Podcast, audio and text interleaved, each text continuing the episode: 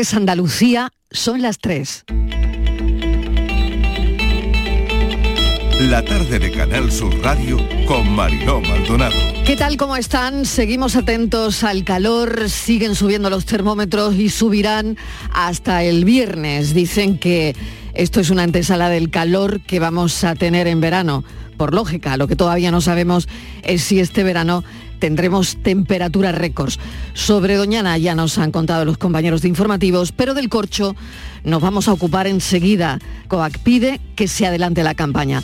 También hablaremos de una peregrinación de presos a la aldea del Rocío, pero también quiero avanzarles otro asunto. Lo que hoy nos resulta conocido y nos parece normal, tiempo atrás fue desconocido y misterioso. Asumir que pensamos con otro órgano del cuerpo que no sea el cerebro sería algo impensable para una persona culta de nuestros días. Pero lo cierto es que no hay ninguna señal, sentido o sentimiento especial que nos indique ni siquiera de manera intuitiva que pensamos con lo que hay dentro de nuestra cabeza. En la antigüedad no sabían cómo funcionaba el cerebro ni todo lo que hace, pero pensaban que algo tenía que haber aquí dentro. Nos sigue apasionando hablar sobre ello y sobre todo cuando hay descubrimientos más. En algún momento hasta se dijo que el cerebro era un refrigerador. Lo dijo Aristóteles, el gran padre de la filosofía. Ahora sabemos que cada neurona es como una pequeña central eléctrica y que el cerebro es, junto al sistema digestivo, el órgano que más energía gasta en nuestro cuerpo. El mapa de las regiones cerebrales que activan el movimiento del cuerpo dibujado hace un siglo escondía otro sistema paralelo que vincula pensamientos y acciones.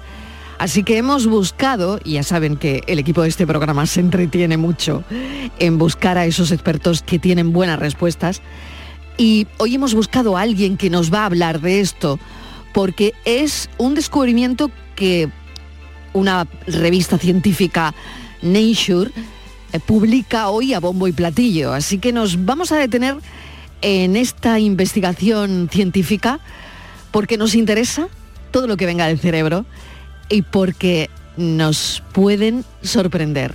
Así que con esto les damos la bienvenida a la tarde. Tú y yo pensando que somos el centro del universo.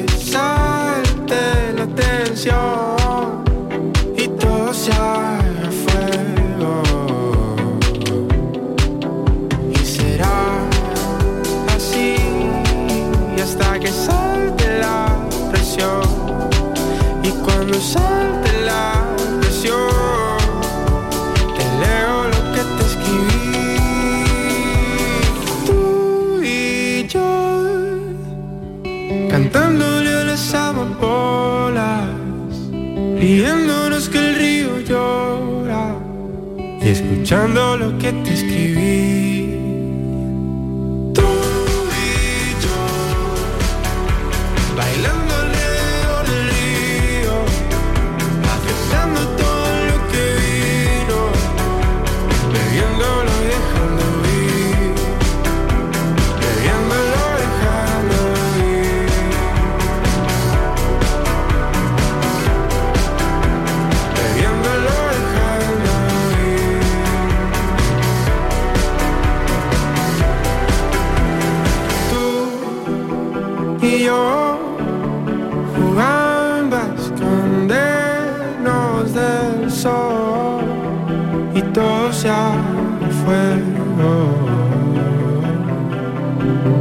será así hasta que salte la presión. Y cuando salte la presión te leo lo que te escribí tú y yo cantándole a las amapolas. Leo Risi cantándole a las amapolas y hablando cuando el río llora como lloró Aznalcóllar. 25 años hace hoy. Bailándole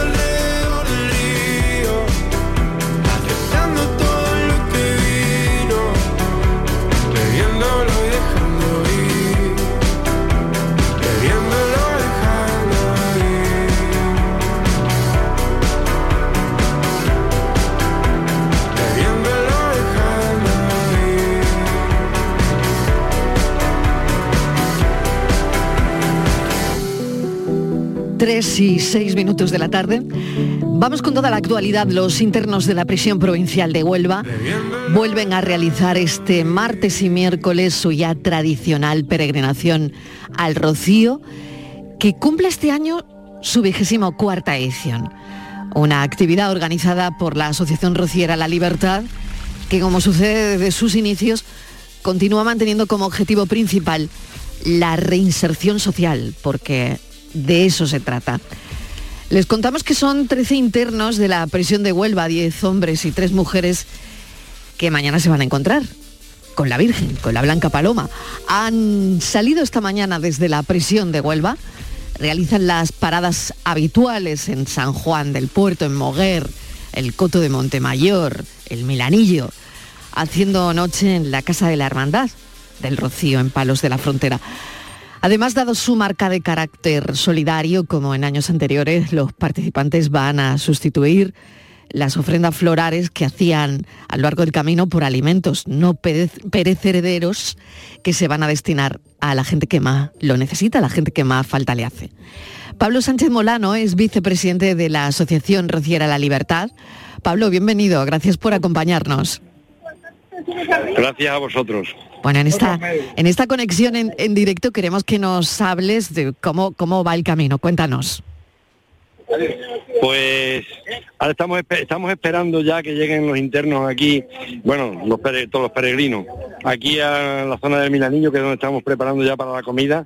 Ya tenemos puestas las mesas y estamos esperando que lleguen ellos porque todavía les queda como una media horita o así. Y hemos, hemos hecho un recorrido esta mañana muy bonito por los pueblos, hemos estado en San Juan, donde hemos desayunado eh, con la hermandad de San Juan del Puerto, luego hemos ido a, ofrecerle lo- los alimentos a, Sin Pecado, donde se la salve rociera del preso. Después luego hemos llegado a Moguer también, donde se ha hecho el Ángelus, donde también se ha hecho una ofrenda de alimentos. Y de, ahí hemos, hemos pasado a, a La Burrera, que es un, es un local de Manolo Raposo, que tenía antes la bodeguita de los Raposos, donde todos los años él nos sigue, nos sigue invitando a reponer fuerzas porque ya empezamos ya en las arenas. Entonces, de ahí hemos, hemos saltado a Montemayor, donde se ha hecho se ha hecho una sevillana alusiva al Virgen de Montemayor. También se han bendecido las medallas que se impondrán mañana en el camino a, lo- a los, a los peregrinos nuevos de este año. Y bueno, ya estamos esperando aquí en el Milanillo para, para hacer la comida, que, que tenemos ya nuestras mesas aquí colocadas esperándolos a ellos. Pablo, ¿qué vais a comer? A ver, los cocineros, me están preguntando que qué vamos a comer. Lola, ¿qué vamos a comer? Me están preguntando. ¿Qué eh, se está preparando por ahí? Venga. Espérate, espérate, espérate un momentito. A ver, venga, venga. cazón con patata, salpicón de marisco, que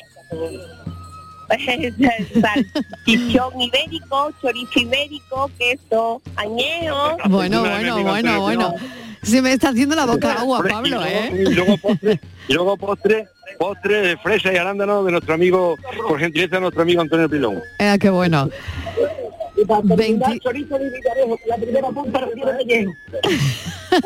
¿Qué ha dicho chorizo de qué? Que la primera ¿qué? punta la tiene pellejo, ¿no? A ver, ¿qué No, ha dicho? mejor, mejor que no lo diga. Ah, no, yo ya lo he dicho, pero no, no sé si era algo malo o bueno. Bueno, da igual, dicho está. Pablo, cuéntanos una cosa. 24 años, 24 años, es que, es que no lo he pillado, no he, no he estado rápida. Ve- 24 años eh, en el, haciendo, haciendo esto para, para los presos, yo decía que lo importante es la reinserción, ¿no? Al final esto es lo que se persigue. Efectivamente, una de las finalidades, bueno, aparte de que, bueno, cada uno tiene su fe y su devoción a la Virgen de Rocío, pero esta Mm. peregrinación no solamente no es solamente para lo- lo- los católicos y los, y los creyentes, es una, es una peregrinación inclusiva donde admitimos a todo tipo de gente, ¿no? Y llevamos, por, ej- llevamos, por ejemplo, a los internos que son musulmanes, pero bueno, pero esto, esto como tú dices antes, ha sido, es un poco lo que se busca un poco la reinserción y ayudarles penitenciariamente porque esta salida eh, tiene, tiene mucha, tiene muchas facilidades para ponerle, para ponerle en camino de la libertad. Claro, es una salida, Pablo, cargada de, de simbolismo. Está claro, ¿no? Hay, hay Sí, sí. por ahí alguien cantando. Sí, porque son el equipo, este es el equipo de intendencia, Mm. Sí. que venimos por delante eh, para que cuando ellos lleguen se encuentren las mesas puestas, se encuentren todo arreglado, para que ellos lo, lo único que tienen que hacer es descansar un poquito, comer, reponer fuerza para luego tratar de seguir el camino hasta Villarejo. Mm. Sé que, Pablo, estás con Rosario, cerca, si no me equivoco. No. ¿No? ¿No está Rosario No, por ahí? Rosario, Rosario todavía, no, todavía no ha llegado, Ah, Rosario viene de peregrino. Vale, cuéntame. em, Rosario viene de peregrina y no ha llegado todavía hasta ahora. Bueno, no pasa nada, teníamos una conexión también prevista con ella. Pero Pablo, lo que sí me gustaría es que me contaras cuál es el sentimiento, cuál es la sensación. Tú dices que es un paso más hacia la libertad. Pero, eh, bueno, ¿qué, qué tipo de, de condenas tienen estos presos, Pablo? Mira, nosotros cuando hemos hecho la selección, el equipo organizador, no miramos la condena ni los años que tienen, y, y ni el delito tampoco, porque para eso la justicia ya los ha, ya los ha, ya los ha penado, ¿no? Entonces, nosotros lo que buscamos son personas que, que por su conducta y por su físico también puedan hacer esta peregrinación, porque es muy dura. Date cuenta que hoy, hoy tenemos que hacer 42, años, 42 kilómetros andando y mañana y mañana 20, 20 más. Entonces, esta es un poco para personas un poco ya más que sean personas pues que tengan una trayectoria penitenciaria buena, que ellos el- dentro de la prisión tengan una buena conducta, sean, sean internos que, que efectivamente pues están cumpliendo su, su deuda que tienen con la sociedad, pero que quieren rehabilitarse y quieren reinsertarse a través de la sociedad. Pablo, te agradecemos enormemente esta conexión en directo con nosotros. Em, creo que es importante por lo que dices. Y, y bueno, a mí me gusta contarlo cada año cuando, cuando lo hacéis. Así que te agradezco enormemente, como decía, esta conexión en directo. Buen camino, Pablo.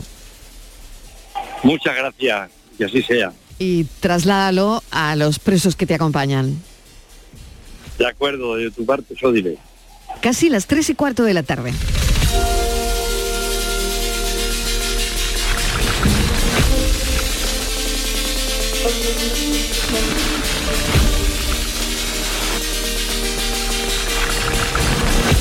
El sector del corcho, que era otro de los asuntos que vamos a tratar, se enfrenta a un año malo en el que la sequía y las altas temperaturas, como les venimos contando en este programa, lo están complicando absolutamente todo. Bueno, ya saben que el Consejo de Gobierno de la Junta ha aprobado este martes el tercer decreto de sequía y planes hidrológicos en las cuencas andaluzas. La campaña del corcho está muy dañada por la plaga de la garta peluda que afecta al Parque Natural de los Alcornocales.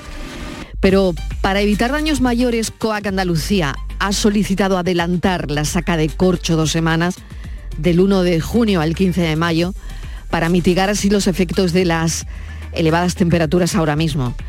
Eh, porque ya han sido elevadas en marzo y en abril ya lo estamos viendo, así como la falta de lluvias de los últimos meses que lo que están haciendo es augurar, lo hemos oído hoy, que nos lo han dicho desde la EMET, un verano largo y un verano caluroso. Vamos a hablar con José Manuel Benítez, que es responsable de medio ambiente y del sector corchero de COAC Andalucía. Señor Benítez, bienvenido, gracias por acompañarnos. Hola, buenas tardes, encantado de estar con vosotros. Bueno, nos estamos enfrentando a algo desconocido.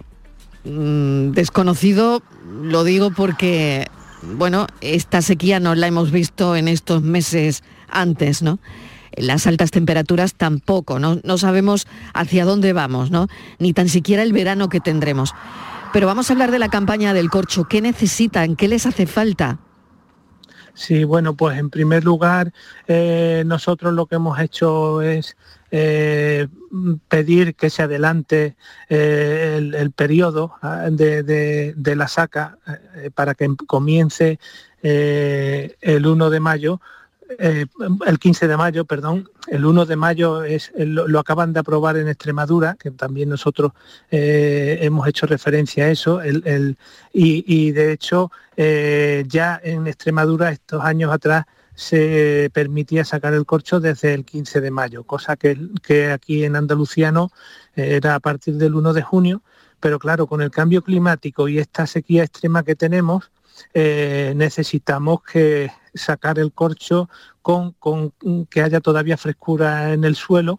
Y claro, se han adelantado, tenemos ahora mismo eh, la climatología eh, como si estuviéramos ya en junio. Y entonces por eso ha sido el pedir el adelanto porque si no mm, pensamos que el 15 de junio como mucho eh, la campaña se agotaría, que normalmente se, se suele acabar el 31 de agosto, y esto pues traía unos prejuicios económicos enormes y una escasez de corcho para los tapones para el vino, eh, problemas de, con, con- con la economía de, de las zonas rurales, de, las sierras de, de muchos municipios de Andalucía que dependen en verano de la economía del corcho. Y, y, en fin, bueno, pues la verdad es que esto creemos que se puede vetar en, en parte si adelantamos esta fecha. ¿Cómo está el sector, eh, José Miguel? Porque, bueno, le estábamos hablando hace un momento, ¿no? Ya mm, ha, sido una campaña dañada por, por una plaga mm, de lagarta peluda, eh, que esto sabemos que ha afectado al Parque Natural de los Alcornocales, ¿no? Esto ya hace que, mm, que el sector esté tocado, ¿no? Sí, efectivamente. En- tenemos, el sector tiene varios problemas graves, en parte eh, precisamente por, por la sequía y el cambio climático, es la plaga de la lagarta, pero también tenemos otra plaga muy grave que es la de la seca, que es la misma seca que produce la encina y es, eh, se produ- es la seca que produce los alcornoques y esta enfermedad produce la mortandad de, de los árboles y esto ha hecho pues que en los últimos años el número de quintales en Andalucía haya disminuido mucho. Entonces, bueno, pues hace falta apostar por este sector tan importante, hace falta investigar, hace falta eh, buscar soluciones para, para que no se sigan eh, perdiendo árboles. Qué importante es todo esto y José Manuel, cómo, cómo cambia todo, ¿no? Es el cambio climático que, que duda cabe que está ahí, ¿no? Esta ola de calor que, que tenemos ahora mismo en, en todo el país y, aquí en Andalucía y que hasta el viernes parece que esto no, no va a bajar. Y por lo tanto, eh, todo se resiente, el corcho se resiente también de alguna forma, ¿no? Sí, efectivamente, lo- los árboles, eh, estos ecosistemas ya de por sí son árboles, eh, son fuertes, mm, porque los alcornoques son árboles fuertes, pero eh, llevan muchos años ya arrastrando de sequía y de circunstancias que han hecho que precisamente el ecosistema eh, donde, donde viven, donde se desarrolla, haya cambiado sus condiciones climatológicas.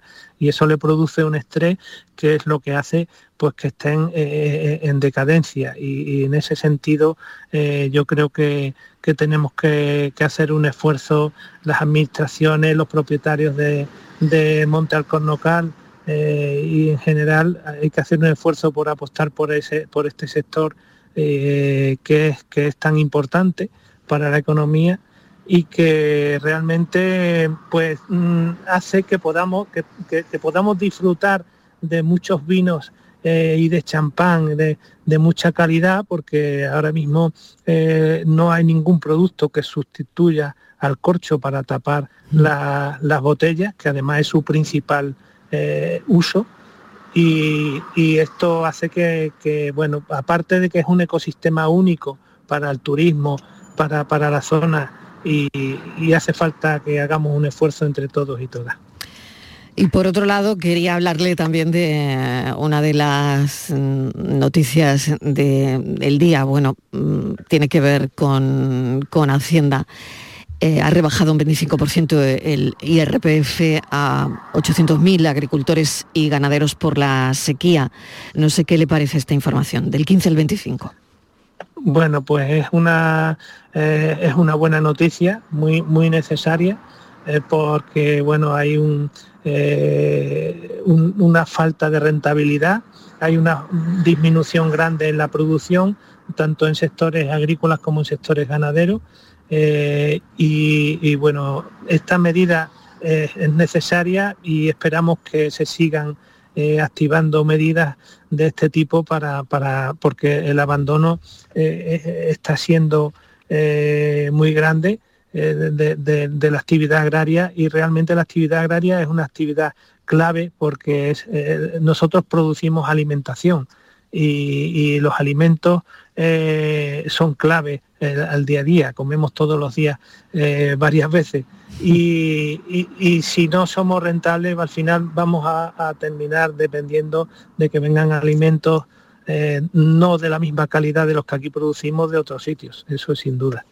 Fíjese, ¿no? El corcho con lo que resiste, como usted decía, ¿no? El corcho que es la, la corteza del alcornoque, que, que lo vemos, ¿no? En, en- en nuestro clima mediterráneo, ¿no? Y que hay tantos en Andalucía.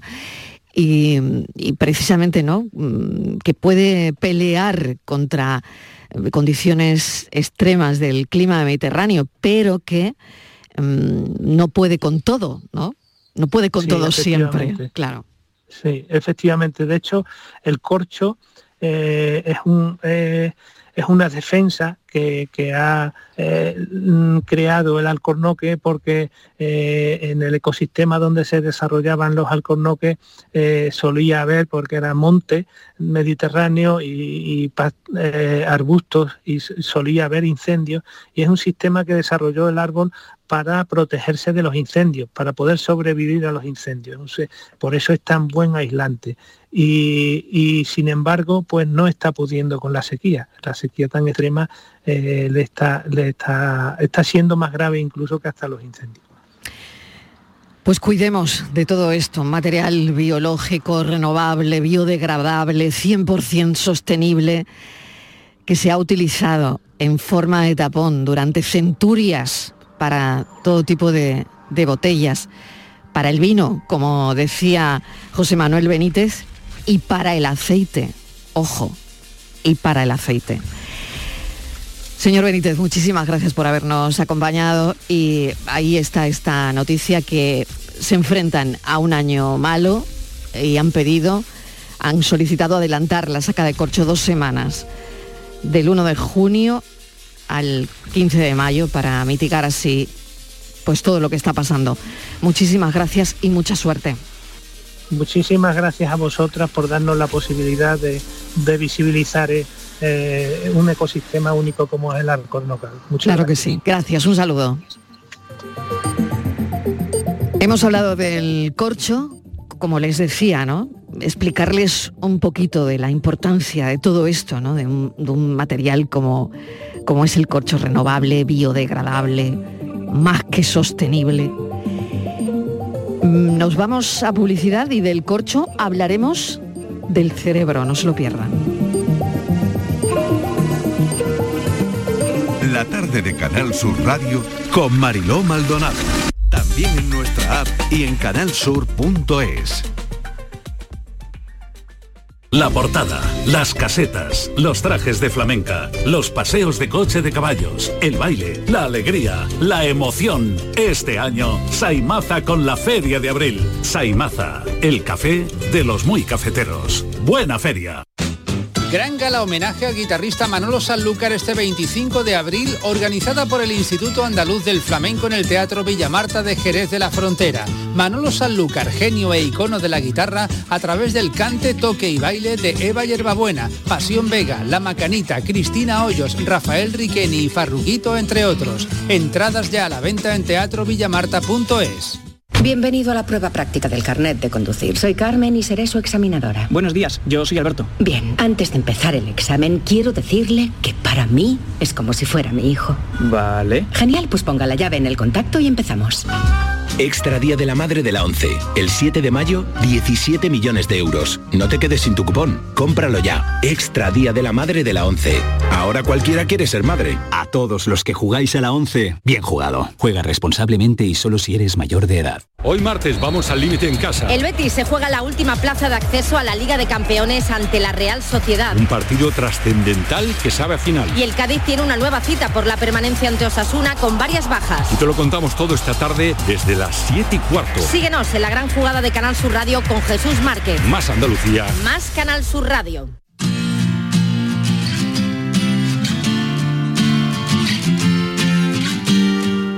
La tarde de Canal Sur Radio con Mariló Maldonado.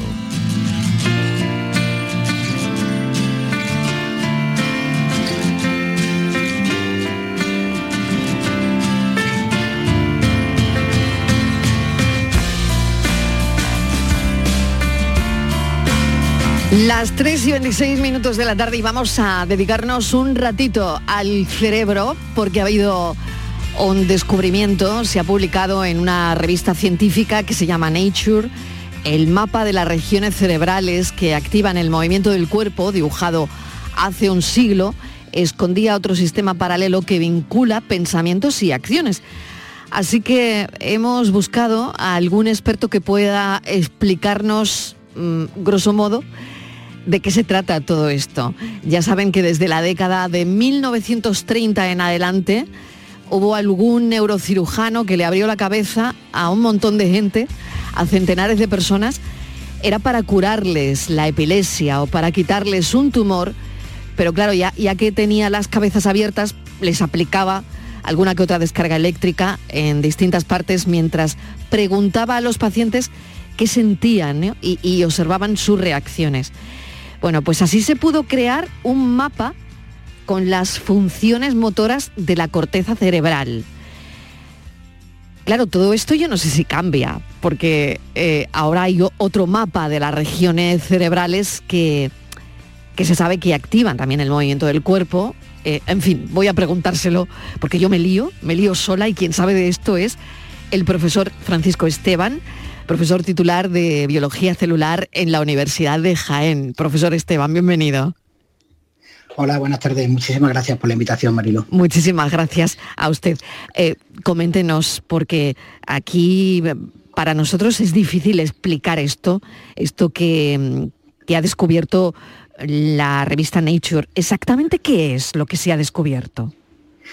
Bueno, en las noticias así generales de divulgación, pues se habla de que se ha encontrado ¿no? en una región del cerebro donde se funden ¿no? el cuerpo y la, y la mente. En realidad, bueno, lo- los resultados son muy, muy novedosos, muy interesantes y efectivamente, como bien comentaba, mm, proceden de estudios previos ¿no? de los años 30 de Wilder Penfield, que generó el, el mapa este famoso, ¿no? de, que, que alrededor de, de- de la corteza del cerebro pues se veía dibujada como una cara, una mano, una pierna, que eran las zonas de la corteza del cerebro eh, que, que él implicaba o demostraba que estaban implicadas pues, en el control del movimiento de la mano, en el habla o de la boca, mejor dicho, del movimiento de la boca, porque en el, para el control del habla las funciones son más internas, las zonas del cerebro son más, más internas, no del movimiento de una mano. Bueno, pues estos investigadores, que, que es un grupo muy numeroso de diferentes universidades y centros de investigación y, médicos estadounidenses, principalmente coordinados por, por una facultad de medicina de la Universidad de Washington,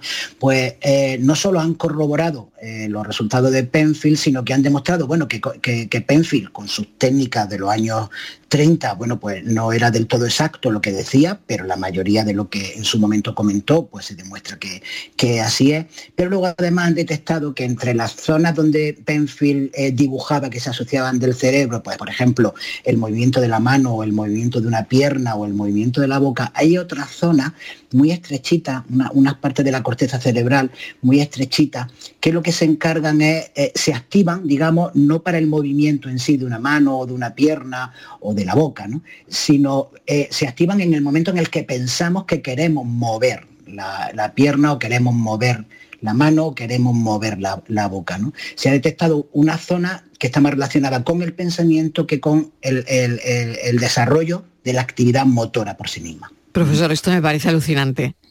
Sinceramente me parece increíble, porque es como otro sistema dentro de un sistema. Eh, no lo sé, eh, es increíble, ¿no? Y cuando yo pienso que quiero caminar, ¿no? Pienso que quiero ir a un sitio, por ejemplo, pues ya se activa esa zona. Efectivamente, o sea, pensamos que queremos mover la mano y, y- y se activa una zona del cerebro que emite una señal hacia la zona, otra zona del cerebro que a su vez emite la señal para que se mueva la mano. Yo le veo a esto un Y rollo luego- filosófico increíble, profesor. Bueno, es una cuestión de redes, de, Sí, de será conectividad. para, para los científicos del cerebro, ¿no? O en su caso como profesor de biología celular, claro, irá, irá a lo suyo, pero a mí, no sé, me lleva más allá, ¿no? Eh, se descubre algo que está ligado con, con el pensamiento. Efectivamente, efectivamente. Quizás eso es lo que más llama la atención, ¿no? El, el- el detectar zonas que están, que están más implicadas en el pensamiento antes de eh, realizar una acción, ¿no? Bueno, el- toda la corteza motora, donde sobre el- en el dibujito clásico del cerebro que aparece pues la mano, la boca, el homúnculo de Penfield de los años eh, 30, eh, esta zona de la corteza la- está en el lóbulo frontal, en la zona frontal del, del cerebro, en la corteza frontal. Pero tenemos una corteza más adelante, digamos, la corteza prefrontal, que es donde, que, es donde se encuentran, bueno, pues todas las la- las funciones superiores, ¿no? Las funciones más, más cognitivas, ¿no? O de toma de decisiones, por decirlo de, de algún modo. Aquí lo curioso, y esto, y esto ya se conoce, se conoce desde hace tiempo, lo curioso es ver que en la zona motora tiene también sus propias zonas de toma de decisión o de pensamiento para la toma de decisión.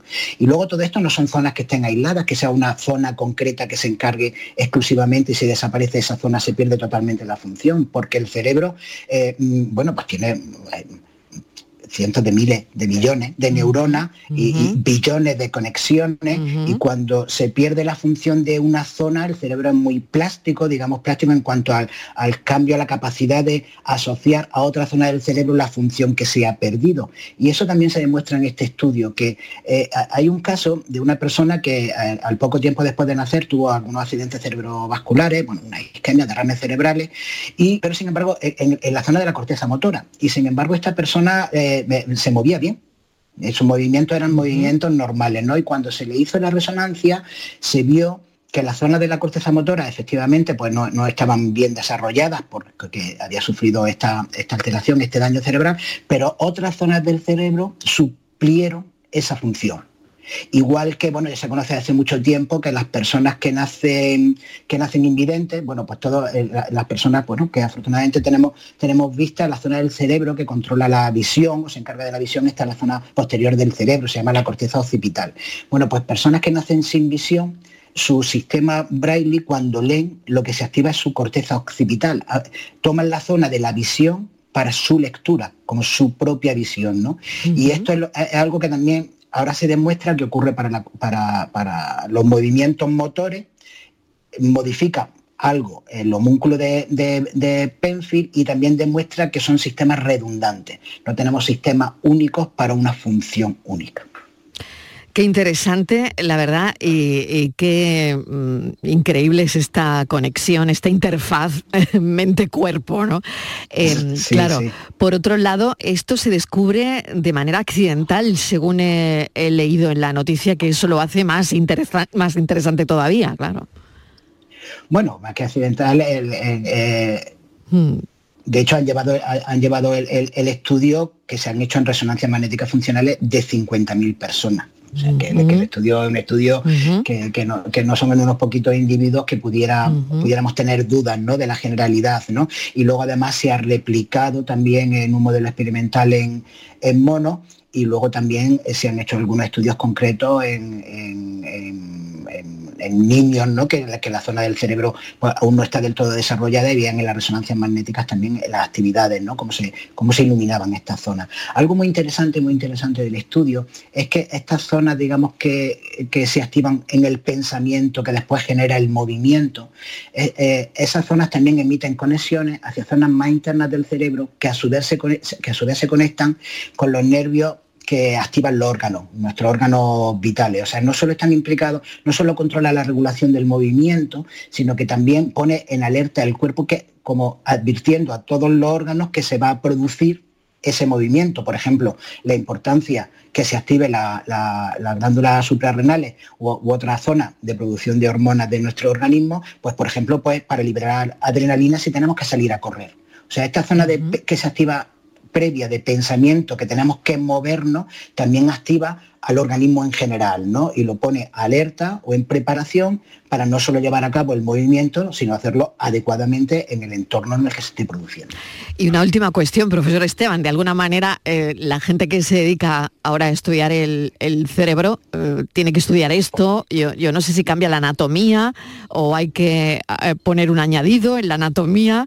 No, no lo sé, no lo sé, pero me preguntaba esto también. Bueno, pues desde el punto de vista anatómico, el, por un lado, respondiendo a la, la pregunta que, que hace, eh, no, la anatomía sigue siendo la misma, solo que ahora se describen unas zonas muy determinadas del cerebro que antes se asociaban a determinada función, pero la estructura sigue siendo la misma, solo que ahora se le, se le modifica, digamos, la, la función. Además, esta zona de la corteza que hay entre las zonas motoras, las que, las que se activan en el pensamiento del movimiento, son muy parecidas a las zonas de la corteza que hay a nivel prefrontal para la toma de, de- de decisiones.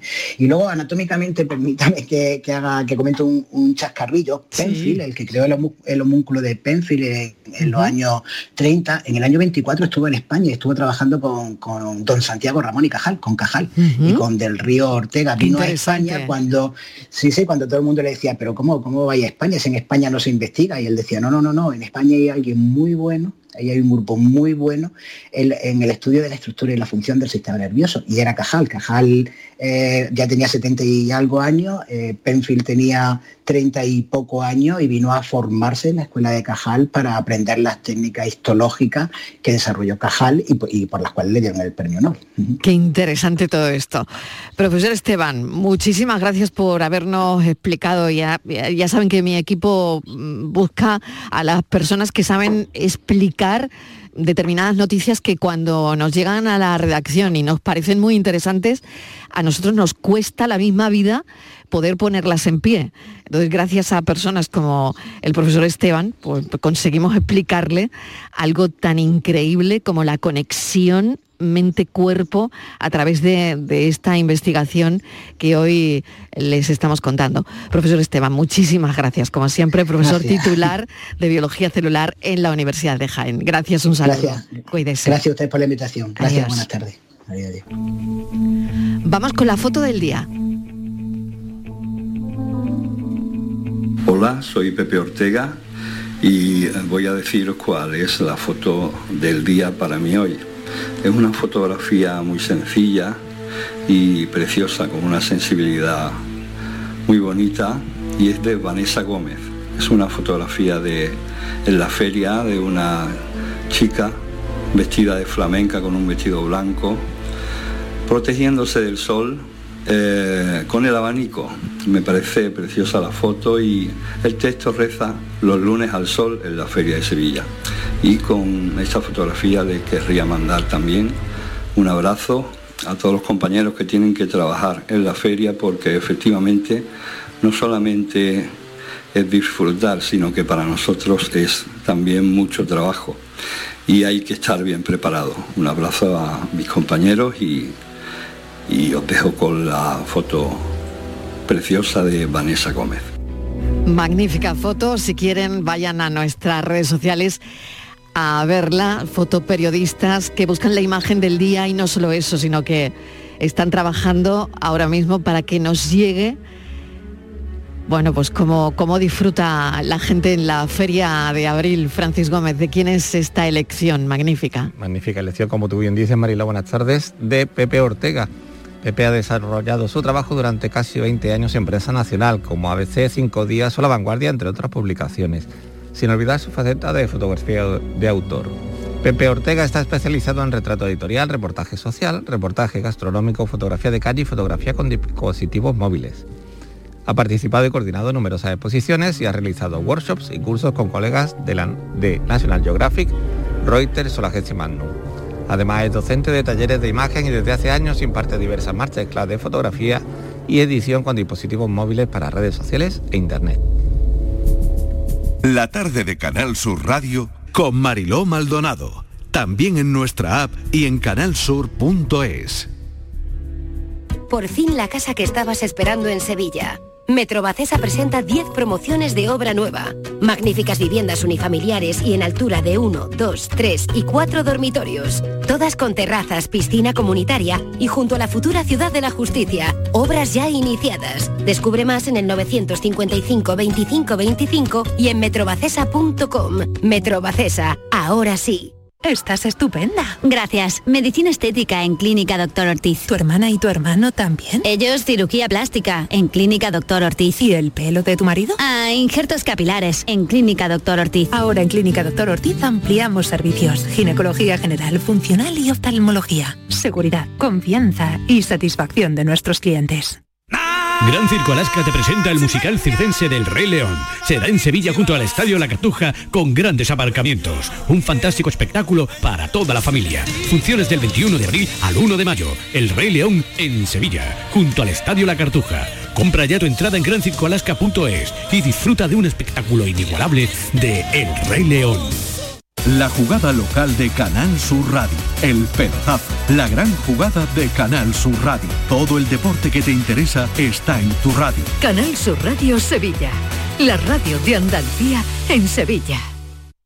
Si quieres disfrutar de la radio de noche, en un ambiente de club con mucha música, sorpresas, invitados, actuaciones, entrevistas personales, lo tenemos todo. En la noche de Canal Sur Radio con Rafa Cremades. Un escenario repleto de gente interesante. Y esta noche comenzamos después del fútbol. La noche de Canal Sur Radio con Rafa Cremades. Más Andalucía. Más Canal Sur Radio. La tarde de Canal Sur Radio con Mariló Maldonado. Estos son nuestros teléfonos 95 1039 105 y 95 1039 16. Andalucía pregunta a esta hora 670 94 30 15 670 940 200 los teléfonos abiertos. Hoy tenemos con nosotros a José Carlos Cutiño, enseguida los saludamos, pero eh, vamos a hablar de deudas. Cancelan una deuda de más de 440.000 euros a un padre de familia numerosa. Estíbaliz Martínez, mesa de redacción, ¿tienes más datos? Tengo más datos, Marilo. Ha sido el juzgado, buenas tardes, lo primero, el juzgado de lo mercantil número uno de Sevilla, que ha sido el que ha exonerado a este padre de familia. ¿Por qué? Bueno, pues gracias, Marilo, a la ley de segunda oportunidad de la que ya hemos hablado en este programa en varias ocasiones. Este era un, es un padre de familia numerosa, tenía una deuda concretamente de 441.559 euros. Eh, María, eh, Mariló había contraído esta deuda en la crisis, antes de la crisis del 2008, llegó la crisis y bueno, pues no pudo hacer frente a este pago. Eh, su estado de insolvencia, eh, como te digo, pues eh, él montó un negocio de construcción en el año 2007, fíjate, un poquito antes de la, de la crisis, de la entrada de esa crisis del 2008 tan dura, y, y él, bueno, iba intentando pagar como, como podía, empezó a tener pagares impagados que le afectaban directamente sus líneas de crédito. Eh, y llegó un momento, bueno, pues que todo lo tenía, todas las cuentas eh, descubiertos y quería solicitar eh, financiación y nadie, Marilo, le, financiaba. Así que no pudo soportar más deudas y el poco dinero que tenía, pues lo utilizaba para, para sus gastos básicos de su familia numerosa. Así que se acogió a esta legislación de la segunda oportunidad y bueno, pues ha fallado a favor de él, se le ha perdonado esta deuda y ahora puede empezar de nuevo Mariló desde cero. Hablamos de la ley de la segunda oportunidad, Mariló. Claro, y queremos analizar esto, esto que le ha pasado a este hombre, eh, donde, mm, como estamos contando, le han exonerado, ¿no? Esa, le han cancelado esa deuda de más de 440.000 euros.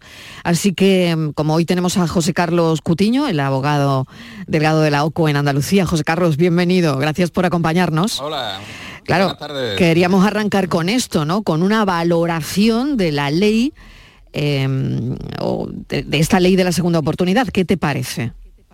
Pues realmente es una ley que permite volver a comenzar en la vida cuando so- sobre todo está pensado para personas que en un momento dado han tratado de emprender un negocio, una actividad profesional y les ha ido mal y oye, y, se han quedado endeudados y, y no pueden recuperarse porque esa deuda se ha convertido en una losa, ¿no? Eh, a pesar de que puedan tener recursos, eh, tienen ahí una losa que les impide levantar cabeza. Y esa es la finalidad principal que tiene esta, esta norma. Es una norma que permite eh, o bien establecer un plan de pago a los acreedores, porque hay que decirlo, la ley trata de equilibrar, por un lado, la posibilidad de eh, sacar cabeza por parte de la persona endeudada, pero también los derechos de los acreedores hasta donde se puedan garantizar dentro de, una, mm, de un escenario razonable. ¿no? Y aquí, bueno, pues mm, lo primero es que interviene, lógicamente eh, hay que instarlo a través de la vía judicial, con abogado y procurador, eh, hay que nombrar un mediador, eh, un, administrador, perdón, concursal, eh, que se ocupe de la gestión del patrimonio, cabe la posibilidad de quitas de la deuda, como en este caso, eh, cuando después de liquidar todo el patrimonio del deudor, aún así no es suficiente para poder afrontar esa deuda, y también cabe la posibilidad, hay, hay una posibilidad dentro de la ley que es cuando el, el encausado no quiere prescindir de su vivienda personal, no quiere perder ese patrimonio, establecer al menos un plan de pago. La verdad es que es un- una herramienta muy interesante, eh, ya digo, sobre todo está pensada para quienes tienen recursos, ¿no? Para poder levantar cabeza a pesar de que tengan en un momento dado una situación de una deuda que se le ha hecho pues la típica bola de nieve de la que no, no es posible eh, salir y en estos casos pues realmente eh, da la posibilidad de empezar, como dice el título de la ley, ¿no? Eh, da una segunda oportunidad de empezar una nueva vida sin deudas, em- eh, emprender nuevas eh, iniciativas profesionales o empresariales y sacar adelante a la familia que es de lo que se trata. Muy bien, bueno, pues esto por un lado. Más historias que tenemos encima de la mesa y enseguida iremos con los oyentes, pero adelante, Estivaliz. Sí, eh, Marilo, eh, mucho se está hablando de esto. A mí me parece muy importante la ley de vivienda que se va a aprobar este jueves y OCU ha hecho una valoración y le queríamos, bueno, ya que está aquí eh, José Carlos, preguntarle, ¿no? Esta ley de la vivienda futura ya casi presente porque se aprueba el jueves. ¿Es una solución o es una traba? Pues nosotros realmente no, no la vemos como una solución, Estivali.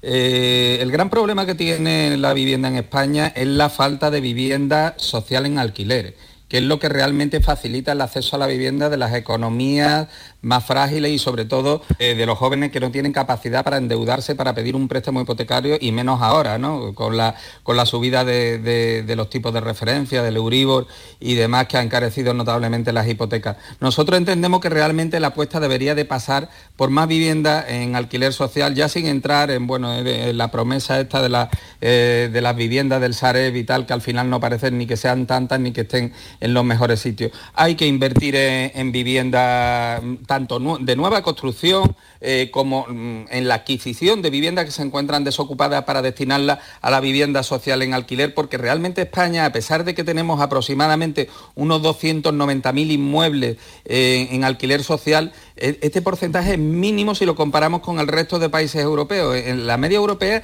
de alquiler social es en torno al 9,3% y España todavía está en el 1,6%. Es decir, tendríamos que multiplicar por 5 la oferta de vivienda en alquiler para ponernos en la media europea. Y esto no lo soluciona la ley. Sí, eh, José Carlos, eh, se está diciendo muchísimas cosas, se está hablando mucho del tema, se está centrando muchísimo esta ley de la vivienda en el tema de ocupas y tal, pero hay muchos eh, aspectos que a mí me parecen muy importantes de gente, por ejemplo, que tiene eh, las casas, los pisos alquilados, porque eh, trae muchas novedades esta ley de la vivienda y es, por ejemplo, que se puede pactar, ¿no? Pero que los propietarios eh, dice que pueden trasladar al inquilino determinados gastos de la vivienda, como por ejemplo el IBI o la basura, eh, determinados gastos de mantenimiento del inmueble. Esto eh, se puede pactar, pero con esta ley el propietario puede decir al inquilino, usted tiene que pagar esto a partir de ahora.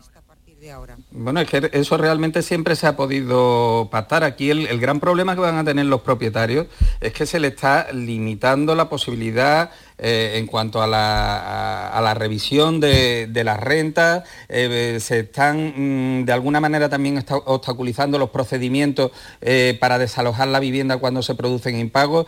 Nosotros somos muy críticos con las medidas que se están tomando hacia los propietarios, sobre todo hacia el pequeño propietario. No, no estamos hablando de los grandes tenedores. La mayor parte de las viviendas de alquiler en España son de pequeños propietarios para los cuales además mm, para muchos suelen ser un elemento fundamental para la subsistencia eh, Tener una vivienda ocupada sin, recibir la renta durante dos años, que es lo que se puede llegar a dilatar los procedimientos, eh, es un elemento totalmente disuasorio.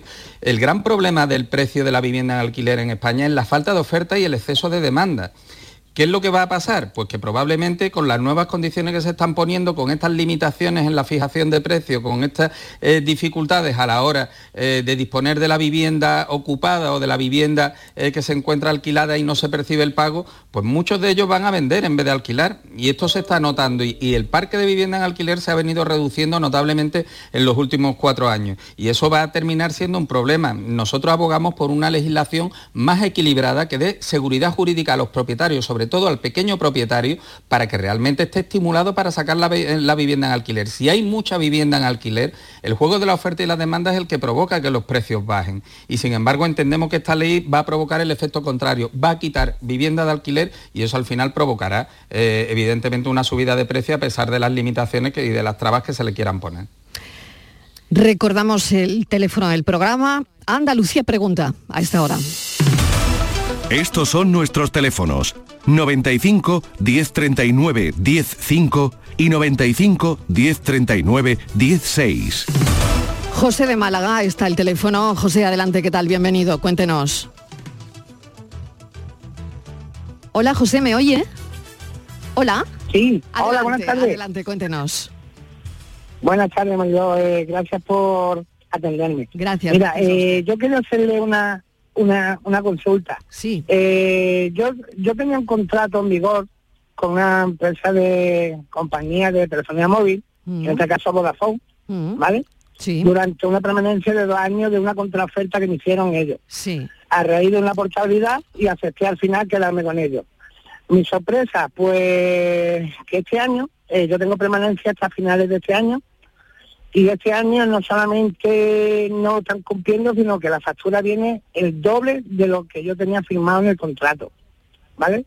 Eh, llamo, reclamo, lo ven, me dan la razón, en la próxima factura le hacemos el abono, estupendo, es la forma de actuar de ellos. Pues mm, mi sorpresa a la siguiente factura, no solamente no viene el abono, sino que viene más alta que la anterior. Lo vuelvo a llamar, lo vuelvo a llamar y en definitiva, a fecha de hoy, sigo esperando, tengo concedido tres abonos en mi cuenta que no me han hecho, las facturas siguen llegando y la estación mía ha sido pues que hace 10, 12 días hice, antes de Semana Santa, una portabilidad con otra compañía y automáticamente me he ido. El equipo de ellos ya lo he mandado por correo, ya me han mandado un correo que lo han recibido y entonces eh, mi consulta era, ¿qué, eh, ¿qué debo de hacer más? Vale.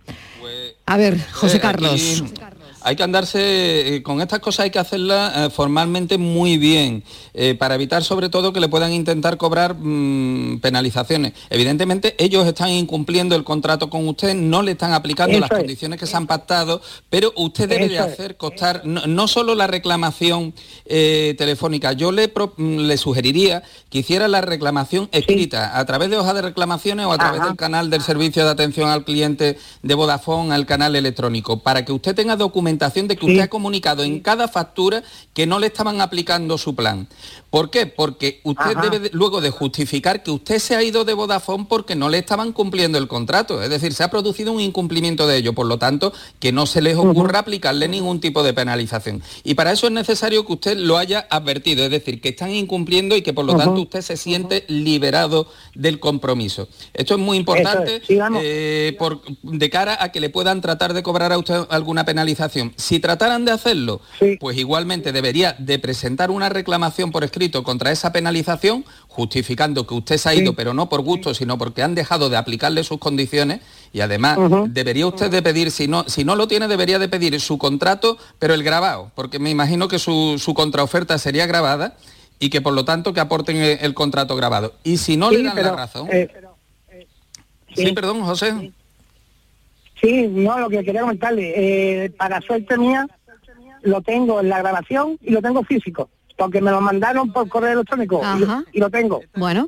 Posición fantástica. Por lo tanto, usted lo que tiene que dejar claro es que están incumpliendo las condiciones y como ellos incumplen, usted se va y que no y, y que no traten de penalizarle. Sí, sí. Si le tratan de penalizar, es. pues reclamación y si no le atienden, pues puede reclamar usted o bien ante la Oficina de Atención al Consumidor, de Atención al Usuario y de la Secretaría de Estado de Telecomunicaciones o bien ante la Junta Arbitral de Consumo a la que está adherida Vodafone y que dictan una resolución con valor de sentencia. Entonces, en ese sentido, pues perfecto, José, José. solo deje constancia por Pues escrito de, de su reclamación. Exactamente, está en buena disposición, Pues, José. Muy Bueno, amable y muchísimas muchas gracias. gracias. mucha suerte, gracias. Buenas tardes, gracias. Bueno, buena tarde. Es el caso de José de Málaga. Hay muchos casos donde, bueno, pues la gente no, no, no sabe qué hacer cuando tienen algún problemilla parecido, ¿no? Vamos a ver cuál es el de Isabel de la línea. Isabel, bienvenida, ¿qué tal? Hola, buenas tardes. Cuéntenos. Eh, os cuento. El 10 de noviembre compré dos entradas para el concierto de Joaquín Sabina en Málaga, utilizando la página de Viagogo, que como sabéis es una empresa de venta de entradas por internet. Para ello me registré en su página, pagué con tarjeta bancaria y quedé a la espera de recibir mis entradas por correo electrónico. Hasta ahí todo bien. Al ver que no me llegaban, caigo en la cuenta de que me inscribí con un correo que no era mío, incorrecto, por lo que nunca las iba a recibir. He llamado en múltiples ocasiones, tanto al número gratuito de Diagogo, en el que solo te dicen que llames al número de pago, como al número de pago, en el que no me dan ninguna solución y por el que he visto incrementada mi factura al menos en 20 euros de teléfono. Entonces, se acerca la fecha porque es el 5 de mayo y a día de hoy no tengo ni las entradas ni los casi 300 euros que me, con mucho esfuerzo pagué como regalo de cumpleaños a mi pareja Francia, al cual le mando un beso muy grande y otro aprovecho también para mi familia. Y ahí ya os he puesto mi tema. Muy bien, pues vamos a ver, hay tres minutitos y medio. Yo creo que con este tiempo, José Carlos, adelante. Pues la verdad es que es un poco complejo porque el problema de Villagogo es que su, su razón social es una, emple- una empresa norteamericana que está domiciliada pues creo que en Delaware. O sea que, que para dirigirse por también, correo... En Suiza, dice la oyente. sí, una Mm. delegación. eh, entonces, eh, lo suyo sería, eh, evidentemente, dirigirse a ellos de manera fehaciente, es decir, puede hacerse eh, mediante un burofax, por ejemplo, dejando constancia, documentando todo el proceso de adquisición y cuál fue el error para, para que generen nuevas entradas y que las vuelvan a enviar, porque evidentemente se trata de un error burocrático, es decir, el proceso de contratación se ha completado, se ha pagado y por lo tanto las entradas, con independencia de que haya podido haber un error en el correo electrónico, son, son suyas. En ese sentido, mm, yo lo, único que le puedo recomendar es eso, dirigirse de manera fehaciente. Sí me consta que tienen un, sistema de contacto de atención al cliente, pero como decía, pues puede resultar eh, un poco complejo, Eh, pero lo tienen a, tra- a través de la propia página web, tienen un sistema de contacto de atención al cliente y a partir de ahí ya, bueno, pues si no hubiera eh, acuerdo, pues habría que recurrir a los puntos de, servicio de atención al consumidor de la Unión Europea a través de, la Agencia Española de, eh, de Seguridad Alimentaria y, de Defensa del Consumidor, de la ECOSAN porque sería la única manera de poder tramitar una reclamación hacia una empresa que eh, está residenciada eh, también, en este caso, fuera incluso del espacio de la Unión Europea. ¿Le parece, Isabel? De acuerdo. De Me acuerdo. pondré en contacto con ellos mediante una forma legal, como el Burofax, con mis datos y los pagos que hice de tarjeta bancaria y después recurriré a la agencia de la OCU, como me ha indicado él. Pues nada, mucha suerte, Isabel. Gracias. Muchas gracias. Bueno, pues no sé si tenemos alguna cosita más, me queda un minuto, nada. Yo creo que ya prácticamente despedir y darle las gracias como siempre a José Carlos Cutiño, delegado de la OCO en Andalucía, que nos ayuda, nos echa una mano con estos asuntos y la verdad es que está muy bien eso de encauzar eh, el asunto bien desde el principio. José Carlos. Sí, la verdad en estos casos me, me- me preocupa sobre todo este segundo que es un poco el ejemplo de lo que decimos nosotros, la dificultad de contratar a través de plataformas o de webs que no se encuentran domiciliadas en la Unión Europea, que luego son una fuente de problemas de difícil solución. Pero bueno, yo creo que de, de esto de alguna manera también nos sirve de experiencia a todos. Muchísimas gracias, José Carlos. Un abrazo. Gracias a vosotras. Estivaliz, hasta dentro de un momento. Escuchamos las noticias. Venga, hasta ahora.